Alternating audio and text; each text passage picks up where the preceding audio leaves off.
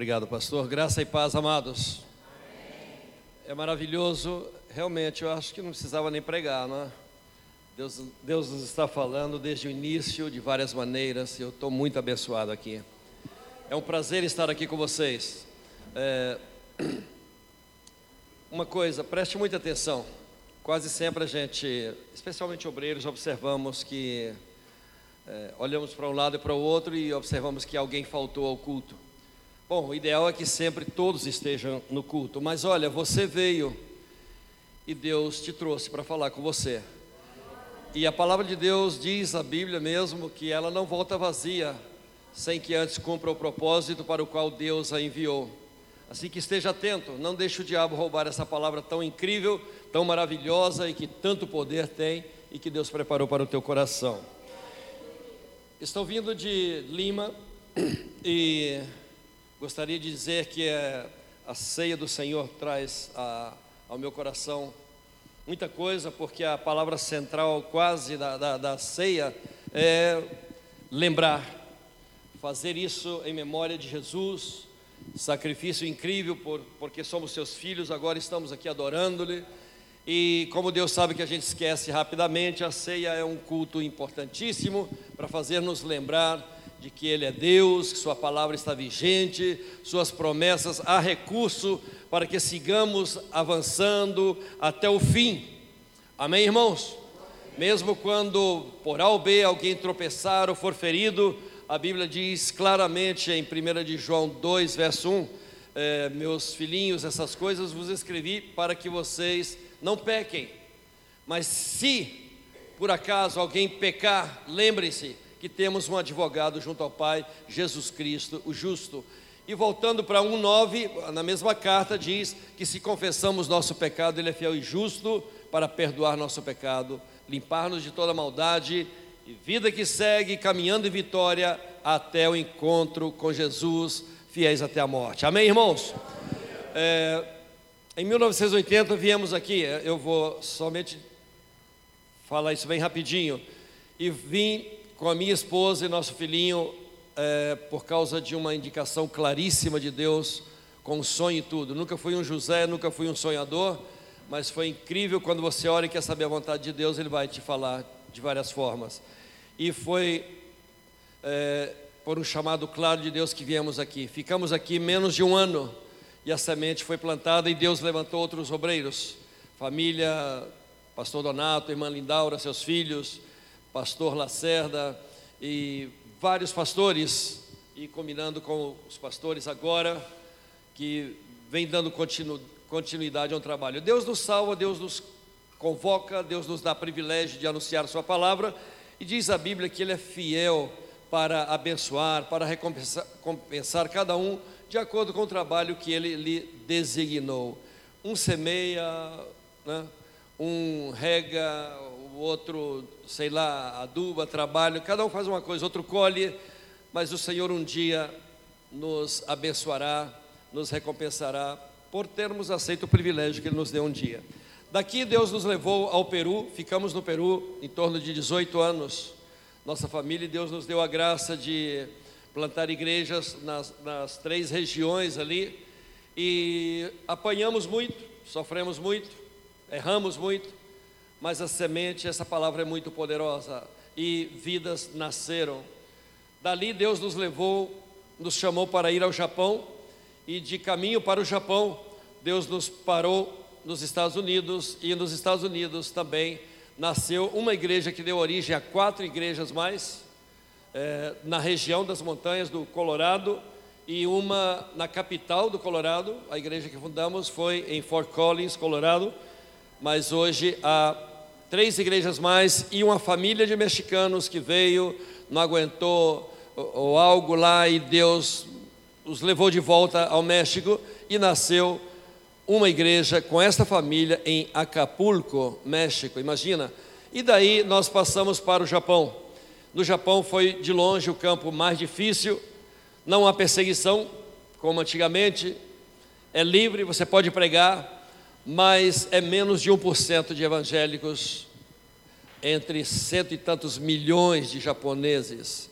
E se eu chego lá e se nós queremos reunir só brasileiros e peruanos ou hispanos, não tem muita luta não. Mas se você quer alcançar alguém que não tenha Jesus, um japonês para Cristo, aí você vai ver como é que se cutuca numa caixa de marimbondo do inferno mesmo. Mas graças a Deus, duas igrejas nasceram no Japão e graças a Deus, nosso filho Jansen, convidado não por papai nem por mamãe, mas por Deus e pela nossa missão, está ali pastoreando, fazendo um trabalho entre hispanos, brasileiros, descendentes japoneses e japoneses, uma coisa maravilhosa. E Keller evangelizando e apoiando a igreja também, um trabalho de evangelismo com esportes, numa cidade ao lado. E, e o outro, nosso filho, que é dentista e pastor, Clerisdan, está como 15 anos na África, em cidade da Beira, Moçambique e tudo. Bom, acho que já posso recolher a oferta, né, pastor? Não, era só para vocês terem uma ideia. Agora, eu quero é, apresentar meus amigos que vieram comigo. Depois de que nós viemos com a minha esposa dois anos atrás, do Japão, já viemos por velhos, assim nos disseram os da missão. Vocês já estão muito tempo, já estão velhos, tal. Tá bem, não vamos ficar jovem a vida inteira. Voltamos para o Brasil e numa visita ao Peru, que foi nosso segundo campo missionário, Deus disse: Eu estou retomando algo que comecei muitos anos atrás. E Deus começou, um ano e nove meses atrás, reiniciou algo e por isso estamos ali, estou ali em Lima. É, para quem conhece, minha esposa Neide faleceu no ano passado, em dezembro, dia 21, num mês como este. E Deus tinha avisado para ela, ela mesma falou: Clarizan, o Senhor vai me levar. Essas coisas que Deus fala aos seus profetas. Né? E claro, a gente sente muita falta, mas a obra continua. E março cumpriremos dois anos. Faremos dois anos e o Senhor está fazendo algo grande na capital, como Ele chamou um dia. E coisas maravilhosas estão passando. Quando estava aqui em 1980, Deus me chamou para o Peru e eu fui com um norueguês até Brasileia. Eu queria falar para ele: olha, a igrejinha aqui vai crescer e nós vamos ir para as nações, e as nações para mim era Bolívia, nem Peru não era, né? E eu falei, então vou te levar ali embaixo. Aí fui com ele em Brasileia. Cruzamos Cobica, uh, o riozinho ali. Na verdade, imagina, 39 anos atrás, como é que era? Se você vai agora e acha ruim, imagina como era que era 39 anos atrás. Aí entramos e voltamos, e no caminho, na volta, eu mais sem graça, e ele também, porque não, Deus não mexeu nada com Bolívia. Eu falei, e para o lado de lá está o Peru. Preste muita atenção, porque Deus usa as coisas mais simples para falar ao nosso coração, para separar-nos para alguma missão e Ele nos capacitará para qualquer coisa que Ele nos desafiar. Então eu falei: olha, para aquele lado lá está o Peru, e apontei para o lado da fronteira com Assis Brasil, e do outro lado é Inhapare, é um estado chamado Madre de Deus, em outras palavras mais católicas, Virgem Maria, ok? É um estado, departamento se disse lá, muito pobre, é um departamento bem localizado, que localizado enquanto a missões para mim, eu acho, e um lugar aonde falta muito testemunho poderoso da palavra de Deus. Eu queria ir lá e eu cruzei o rio de Assis Brasil para Inhapare a pé, porque alguém falou, olha, é, para ir lá, o avião da aeronáutica de carga vem uma vez por mês e eu fui para lá, fiquei esperando e não veio. Bom, ok, quando, quando eu, eu apontei para ele lá, antes, ele falou virando para lá, esse norueguês nunca soube disso. Ele virando para lá e eu para cá caminhando, falei, para lá está o Peru. E Peru, para mim, eu vou aproveitar e apresentar aqui rapidinho, um pouco de peruanos aqui. Peru para mim, em la época, em la época, na época, eu só sabia, sabe o que eu sabia de Peru em 1980? Sabia que era um país que brincávamos, jogavam, brincávamos com as crianças, entre as crianças, e dizíamos: qual é o país que é uma ave grande, gorda, boa para a gente comer e a capital é uma fruta? Peru, capital, Lima. É. Então era tudo que eu sabia. E sabia que tinha um jogador muito bom de bola que chamava Cubijas. Era o único, porque todos aí são muito malos. Oh, não, vou continuar falando em português. Mas eu quero apresentar é, sete irmãos, porque eu queria muito é, falar um pouquinho disso aqui, porque que estamos lá. É, seis irmãos que estão na nossa igreja, são filhos na fé, são irmãos que amam a Deus, participam no ministério, estão aqui comigo. Vou pedir para ficar em pé. César Tambrak, por favor. Marco Cruzado, por favor. Richard Richard Crescimbeni, no, Currarino, hermano parente do Anthony Hopkins, hermano, ao nome da peça, Christian Ronald, Cristiano Ronaldo Hopkins, imagina. E quem mais? Hugo Bermejo, irmão é, músico e esse rapaz está solteiro, está doido para casar. Ah, desculpa, escapou. Eduardo Monhaski. Um aplauso para eles, tá bom? Muito bom. Obrigado. Eu queria muito, na época, é, quando esse irmão falou, você, quando eu falei pra, do Peru, ele virou para lá e falou: Você nunca pensou ir. Ou oh, aquilo lá sou eu. é, você nunca pensou ir na capital do Peru, pregar o evangelho aos peruanos, discipular eles, dar uma consciência missionária à igreja e no tempo certo essa igreja enviar missionários e sustentá-los? Enquanto ele falava, eu chorava. Hoje eu sou mais chorão, na época eu não chorava mais, mas eu chorava, que convulsionava e virando para o outro lado para ele não olhar para mim. Mas era Deus me chamando, dizendo claramente: você vai daqui, você vai para o Peru. Quando voltei para minha casa, falei com a minha esposa, o norueguês não viu, eu acho que vocês conhecem, missionário Gunnar Standal, é um, um evangelista tremendo. E falei, Neide, aconteceu isso. E nós começamos a orar e Deus falou: vocês irão para lá. Eu tentei ir nesse país e não tinha como ir. Né? Nós acabamos indo para o Peru. Nossa missão disse: não temos sustento, vocês são muito novos. Aí nós fomos assim mesmo. Aterrizamos lá à meia-noite. Um dia oramos perguntando a Deus para onde a gente iria e uma história começou. Mas anos depois, quando a gente volta do Japão, a gente volta do Japão e fomos convidados a ir ao Peru, aí eu lembrei e me falaram que essa a, é, estrada interoceânica estava construída. Aí, julho do ano passado, eu vim para ver. Eu queria muito ver e fiquei maravilhado ao ver que dois, nossos dois primeiros campos missionários, Deus fez uma estrada incrível que vai daqui até não só vai até Puerto Maldonado, que é a capital de Madre de Dios, e daí, se você quiser seis horas mais, você vai para Cusco. Se você quiser ir de avião barato para Lima, ou para Cusco, ou para outra cidade, é muito fácil. E ao olhar aquilo, eu falei: Meu Deus, será que o Senhor está falando para que plantemos uma igreja nesse meio? Uma igreja agora, havendo aprendido com muitas coisas, uma igreja corrigindo os erros e fazendo uma igreja de um ministério integral, um ministério holístico, um ministério que trata de corpo, alma e espírito. Então eu vim sozinho. O irmão está dando show aí, eu estou desconcentrando, irmão, com esses netos bonitos aí. então, meus irmãos, eu vim e fiquei com isso no coração e sempre falava para eles: nossa igreja, a visão de Deus não é do Clerisnã, a visão de Deus é toda igrejinha evangelizar no poder do Espírito Santo na sua, é, como se diz, Jerusalém, Judeia, Samaria, quer dizer, cidade, estado, país e até os confins da terra. Então, eu falei com eles, eu gostaria de fazer outra viagem e gostaria de desafiar algumas pessoas que vão comigo para ajudar a olhar e sentir também na volta nós saberemos claramente o que Deus pôs no nosso coração. E esses irmãos vieram comigo. Olha, é, eles separaram do trabalho deles, eles trabalham muito e, e cada um pagou sua passagem. O pastor também pagou sua passagem. Todos viemos é, para um tempo com Deus. Está sendo muito agradável a convivência. Estamos lendo um livro da Bíblia inteiro por dia, orando junto. E Deus nos deu muitos contatos em Puerto Maldonado, nos fez ver coisas, sentir aqui.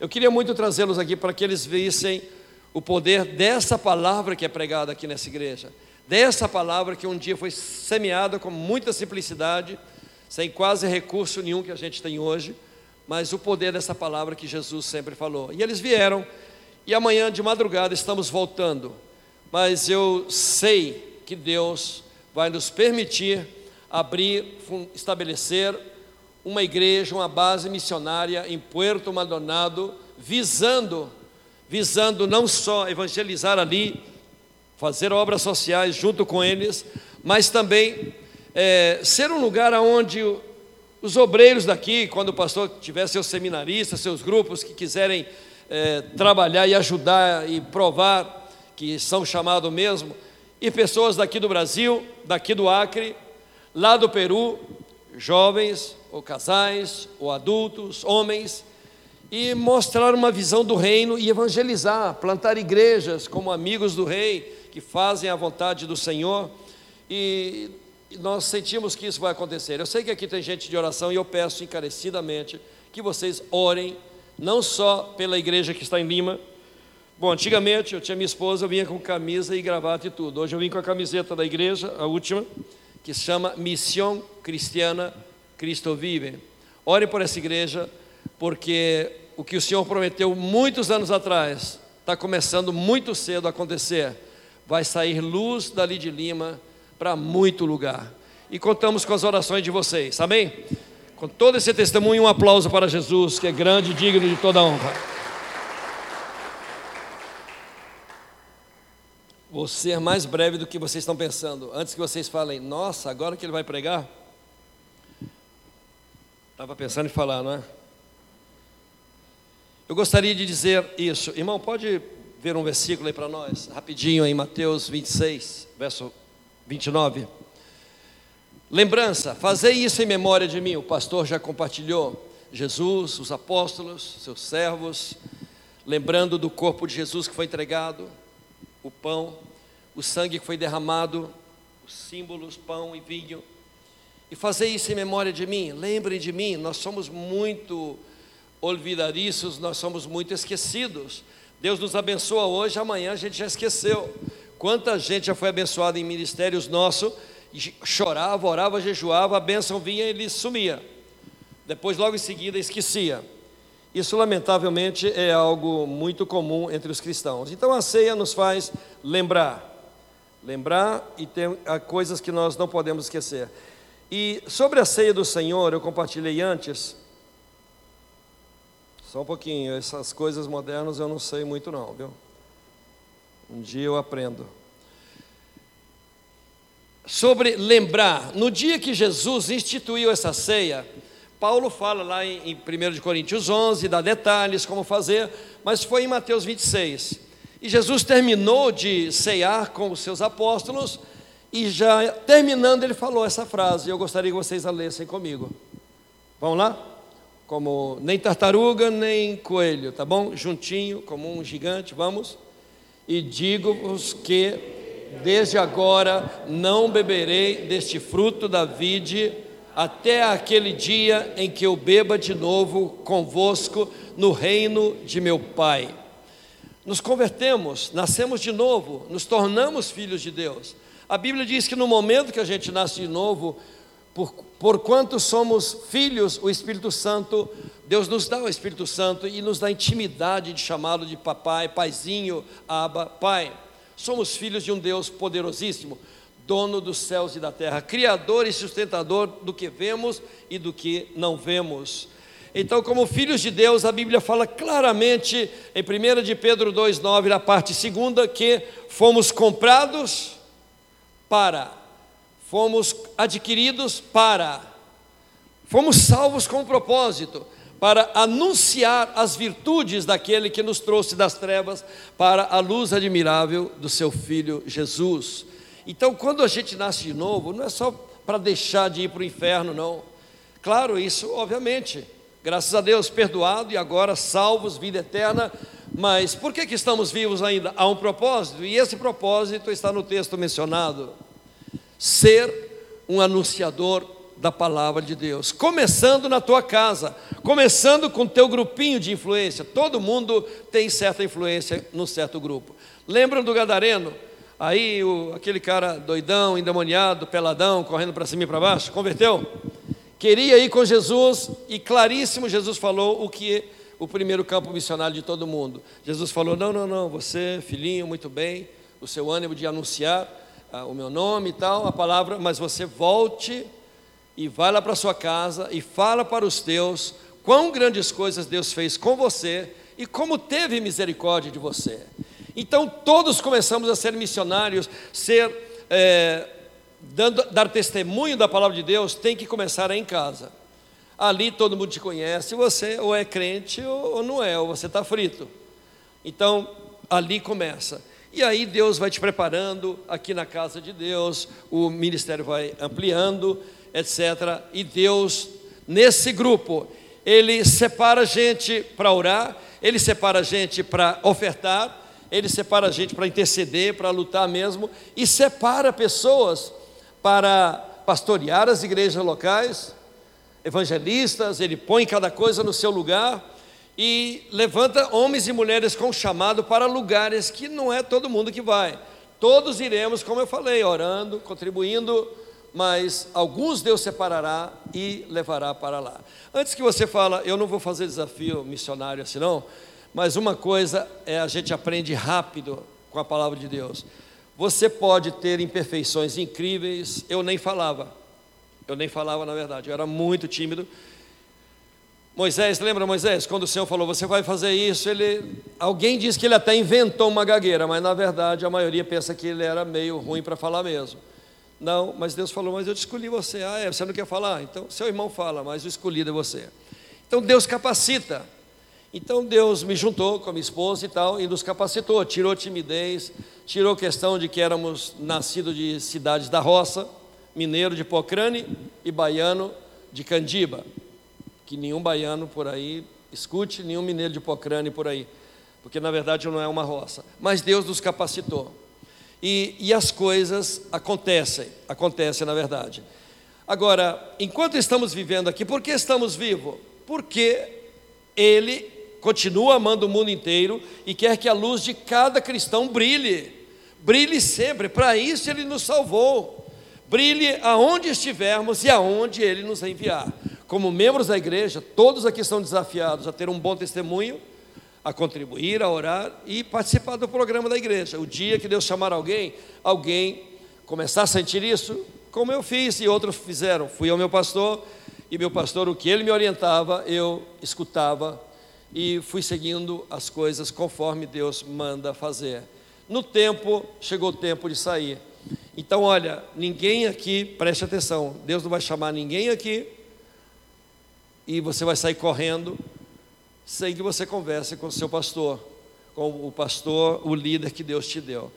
Então, é, muita coisa aconteceu e ao passar nesse período, eu fico vendo, enquanto passou tudo isso e olhar para trás, eu fico olhando, meu Deus, a gente lê os textos antes, do poder da palavra, quando ela cai num lugar, aquela sementinha, parece que não passou nada, morreu, depois uma plantinha às vezes, e vai crescendo, às vezes se torna uma árvore tremenda, os passarinhos vêm, se abrigam nela, tem alimento, tem sombra para todo mundo.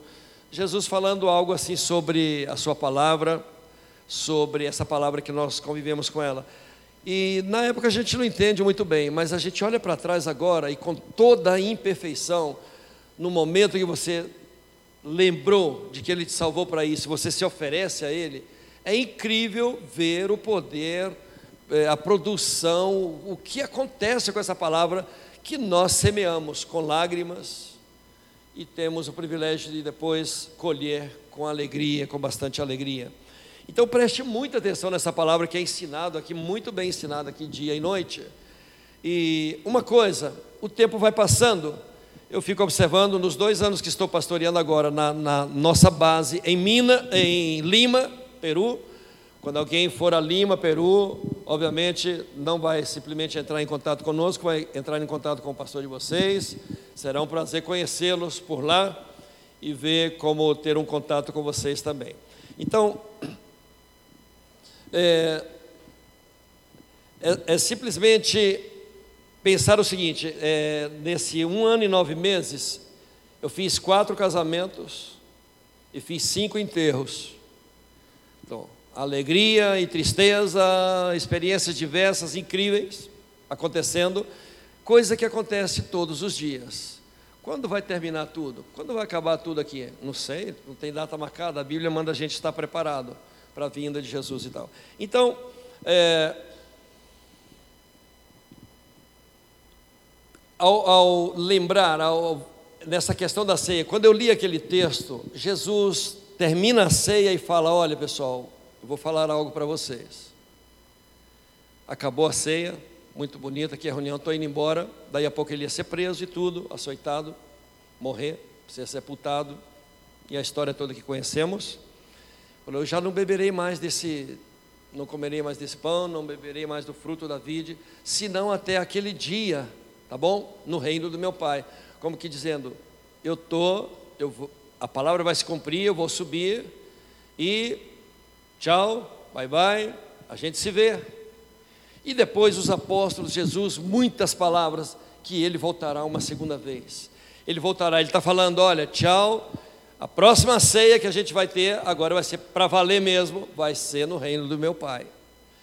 E a igreja que saiu, quando Jesus falou que era para a igreja sair, o povo, o povo de antigamente, e essa palavra daquele quase 120 pessoas que primeiro se converteram, chegou até nós, em cada lugar que chegou, porque eles creram mesmo nisso. Eles viviam intensamente essa questão da vinda de Jesus. Eles não brincavam. Hoje o povo tem até medo de falar da vinda de Jesus, porque está tão bom aqui no mundo, está tão bom amontoar aqui, juntar aqui, que a gente esquece. Jesus falou: e aí, vamos juntar um pouco lá em cima, com, com trabalho, com obediência, com amor. Então, até aquele dia. E a palavra de Deus vai falar enquanto é, a gente está indo, fazendo a vontade do Senhor, ele voltará. Biblicamente, não há praticamente nada que falta cumprir.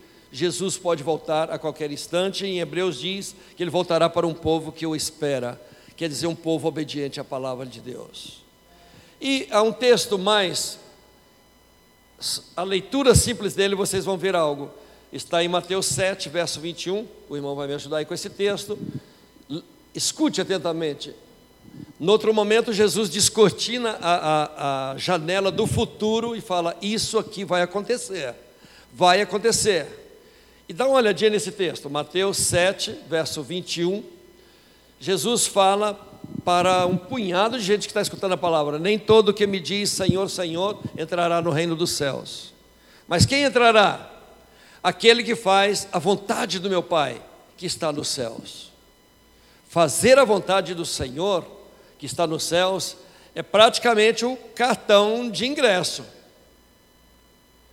Você fez a vontade do Pai, e a vontade do Pai é tanta coisa, a Bíblia fala claramente, está na Bíblia. É, textos, alguns, tudo que fala na Bíblia para fazer é a vontade do Pai, não é isso? Mas olha, há texto claramente que diz assim, por exemplo, Deus não nos chamou, não fomos salvos para fornicação, para impureza, nada. Deus nos chamou, a vontade de Deus é que sejamos santos. Deus nos chamou para uma vida separada do pecado, separada para Ele. Há uma palavra que diz assim: em tudo dai graças, porque esta é a vontade do Pai. Né? Esta é a vontade de Deus para convosco em Cristo Jesus, Senhor nosso. Ser agradecido você fala, ah, mas tão fácil. Sim, mas por que, que a gente prefere ser murmurador em lugar de ser agradecido? Por que, que a gente não mostra gratidão dando a vida para Deus também? Honrando a Deus também com as primícias do que Ele nos dá? Honrando a Deus com o nosso tempo e talento? Agradecer não é só de palavra, é com atos também. Em tudo dai graças. E que mais? Então, a palavra de Deus diz claramente, principalmente isso aí, quando diz. É, quando diz Paulo, o apóstolo Paulo diz, e Pedro repete também, que Deus não quer que ninguém se perca, Deus quer que todos sejam, venham ao conhecimento da verdade, sejam salvos. A vontade de Deus é que muitos sejam salvos, que todos sejam salvos, mas não todos serão salvos, porque falta gente que pregue, falta gente que viva, falta gente que se lembra que para anunciar a palavra Ele nos comprou. Deus quer que façamos a obra missionária daqui até no fim da terra. Lembra, Mateus 28, de 18 a 20, e de fazer discípulos todas as nações, lembra? Marcos, ide por todo mundo pregar o evangelho a toda criatura, isso é a vontade do Pai. Depois, é, em, em, Lucas, assim como o Pai me enviou, eu vos envio a vós e tal. E depois em Atos 1,8, recebereis poder quando venha sobre vós o Espírito Santo e me sereis testemunhas daqui, Jerusalém, Judéia, Samaria e até os confins da terra. É a vontade de Deus que o seu povo, que você e eu, nós, a igreja de Deus, evangelizemos simultaneamente. Não é quando acabar o Acre que vamos falar de Jesus em outro lugar. Não é quando acabar Lima que eu vou passar para outra cidade. Então, como? Enquanto não mandamos missionários, podemos orar. Por que não? Orar pela salvação da gente do nosso bairro, da nossa cidade, do nosso país. Contribuir. A igreja pode se preparar. Nossa igreja não tem local próprio, pagamos aluguel, mas já estamos ofertando para missões já estamos preparando-nos, porque queremos e sabemos que hoje, inclusive com as redes sociais e tudo, nunca foi tão fácil levar o Evangelho até os confins da terra. E temos gente, gente, as pessoas que a gente falou, que hoje temos na África, no Japão, na, na, Europa, em vários lugares, são muitos desses irmãos nos Estados Unidos, América do Norte, Central e do Sul, são irmãos, muitos deles que saíram de lugares muito simples, muito pobres e ao dedicar-se a Deus, como era a vontade de Deus, Deus tem recursos. Você se entrega, você se santifica, se rende e Deus vai mostrar a glória dele com os recursos. Meus irmãos, esta palavra, então, no texto ali que eu falei, o irmão achou o texto de Mateus 7, 21. Jesus fala assim: olha, e tente ver, tente ficar, pensar um pouquinho assim, uau, que palavra. A impressão é assim, não é um muro altíssimo, impressão de, de mente limitada, né? e a voz do Cordeiro de Deus glorificado falando, e um monte de gente do lado de fora, do paraíso, dos céus, da glória de Deus.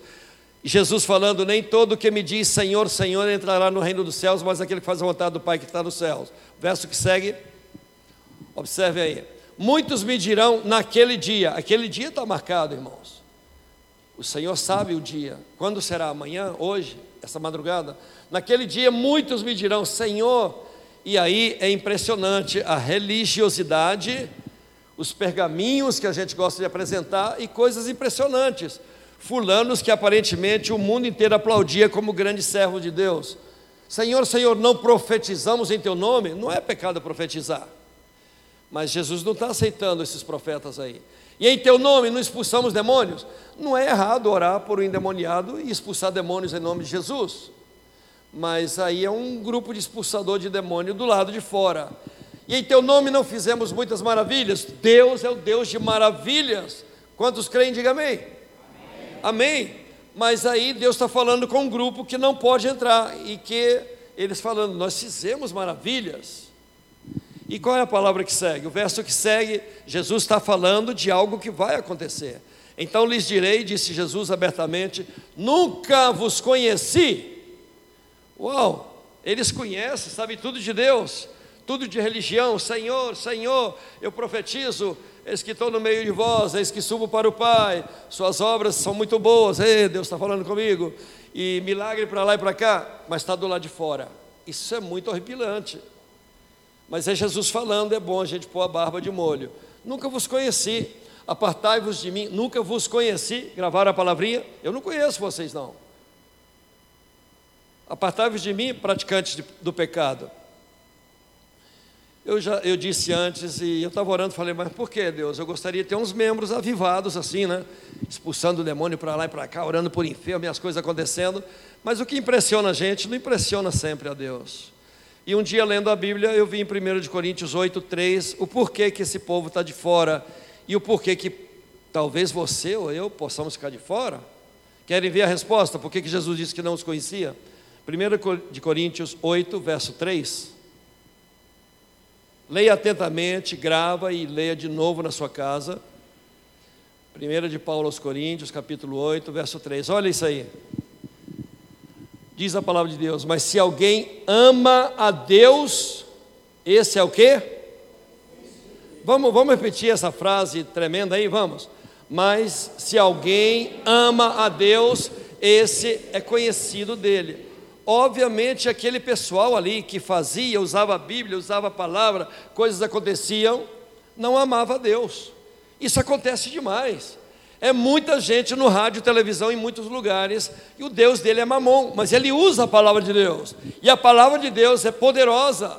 Até um, um sujo que usar a palavra de Deus, de alguma maneira essa palavra pode fazer acontecer coisas, mas o instrumento sujo não vai entrar na glória de Deus.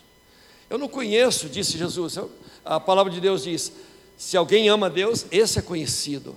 Então, olha, o trabalho que nós vamos fazer para Deus Deus levantará recursos.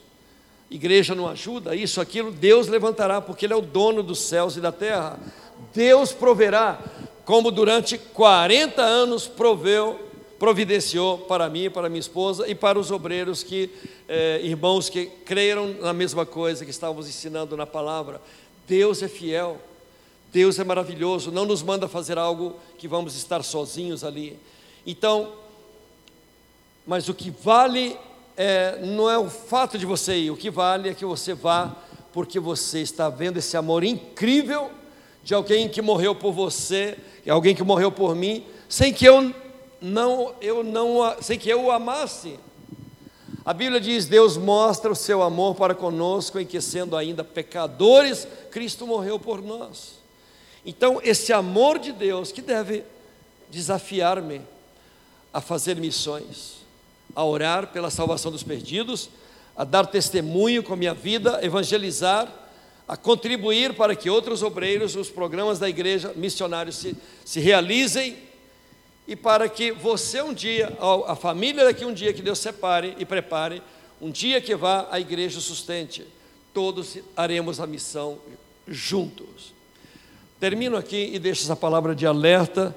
Isso é uma das coisas que mais a ceia do Senhor me faz lembrar e deve fazer você lembrar também. Tenho um encontro, um encontro marcado com Deus. Quando acontecerá, não sei. Paulo era tão maduro que ele dizia sempre, dois mil anos atrás: um dia a trombeta soará, os que morreram em Cristo ressuscitarão primeiro, e nós, os que estivermos vivos, ele estava preparado cada dia, nós, os que estivermos vivos, seremos transformados e subiremos ao encontro do Senhor nos ares e com Ele estaremos para sempre.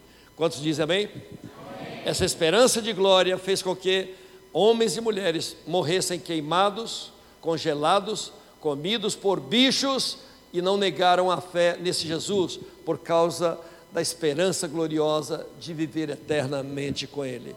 Glória a Deus. Um aplauso para Ele, amém? Glória a Deus. Incline as suas cabeças, eu vou terminar orando aqui. Não sei como Deus falou o teu coração, mas eu gostaria de desafiar qualquer pessoa que Deus deu uma sacudida em você e você quer servir a Deus daqui para frente, constrangido por, pelo amor de Deus, quer que Deus derrame sobre ti o Espírito Santo e o seu amor e que você ore, contribua, ou evangelize, ou faça missões daqui para frente, por amor. É, se você quiser, você pode ficar em pé neste momento. Eu vou incluir você nessa oração, em nome de Jesus. Essa palavra não foi dada assim para qualquer coisa. Há pessoas que Deus chama um dia e a pessoa deixa passar e apaga, mas hoje Deus está falando de novo. Ainda falta muita gente. A quem enviarei? Quem há de ir por nós? Você quer consagrar a tua vida a Deus? Você quer dizer, Deus, eu quero eu quero, eu quero estar preparado também para quando o Senhor volte. Se você quiser, fique em pé, eu vou te incluir nesta oração para terminar.